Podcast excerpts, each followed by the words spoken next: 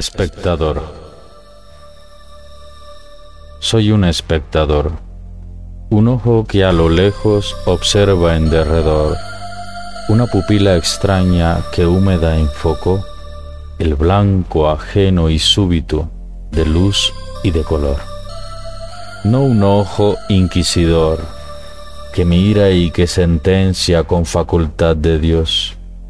Soy iris que con hambre recoge lo que vio e informa fiel el dato, saciando su pasión. Un lente que se enfoca cual francotirador a la diana del tiempo, a la otredad atroz, condenado a lo externo, sin voltear la visión, confinado al impropio sin su propia noción.